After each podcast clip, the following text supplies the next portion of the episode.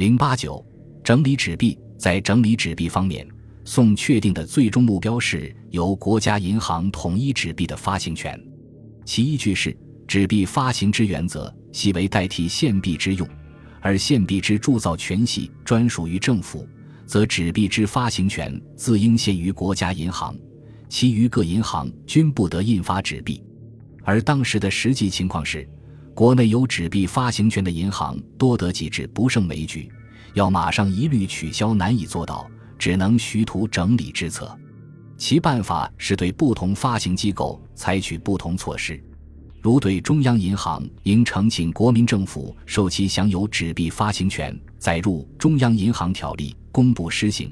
对其他有纸币发行权的银行，以免调查这些银行的发行数额与相应的发行准备情况，制止滥发。对一些不具备条件发行纸币的银行，则取消之；同时又制定颁行纸币印制运行条例，对这些银行发行纸币给予限制。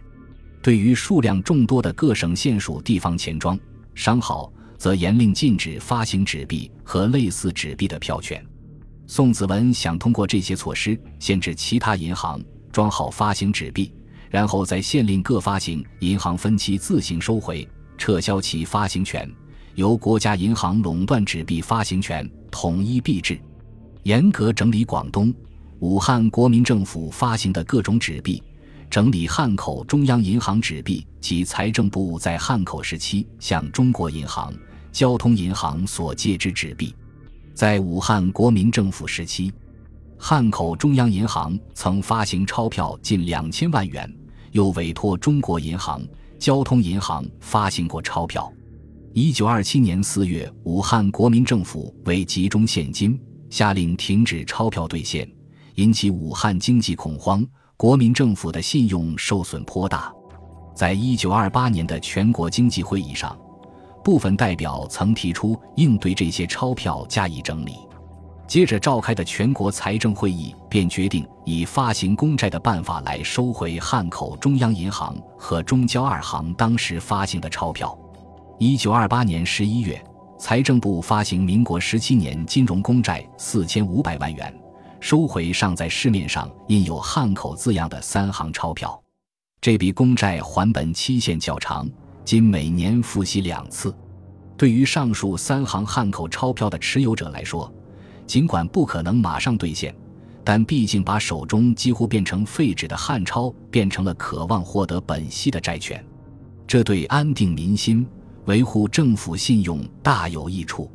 接管中央辅币券的兑换事宜，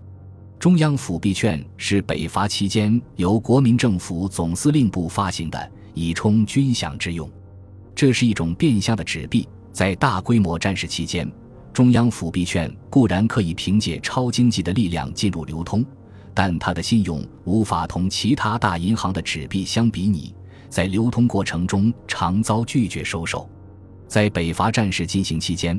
国民革命军总司令部曾在一些地区设立中央辅币券兑换所，以维持其信用。全国经济会议和财政会议之后，宋子文把中央辅币券也列入整理之列。其具体做法就是在维持中央辅币券信用的同时，逐步使之退出流通领域。一九二八年十月，宋子文以财政部的名义接管了中央辅币券的兑换事宜。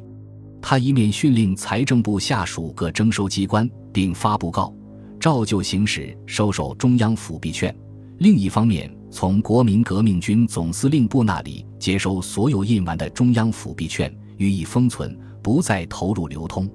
为了加快收回市面上的中央辅币券，又在北伐战事所经地区增设兑换所，由中央、中国交通银行在各地的分支机构兼营中央辅币券兑换事宜。到一九三零年上半年，基本上收回了市面上的中央辅币券，整理湘鄂赣三省通用大洋券和湘赣桂三省通用豪洋券。这两种钞票在武汉国民政府成立初期，一度由汉口中央银行带队，不久便停止兑现。一九二九年一月，宋子文将湘鄂赣三省通用大洋券与汉口中央银行钞票一并整理，委托上海江苏银行办理十足调换民国十七年金融长期公债，后因江苏银行难以独家完成调换事宜，宋子文又令财政部驻湖北财政特派员公署着手附近地区的大洋券调换金融长期公债事宜。一九二九年七月，大洋券调换公债事宜到期后。宋子文又令湖北财政特派员公署及上海江苏银行开始办理湘赣桂三省通用豪洋券调换民国十七年金融长期公债事宜，至一九二九年底，这两种纸币的整理事宜基本完成。宋子文对上述纸币整理的完成，既维护广大民众的利益，又提高国民政府的威望，基本上确立了财政部在纸币发行上的信用。这样就更有条件对其他金融机构所发钞票进行整理了。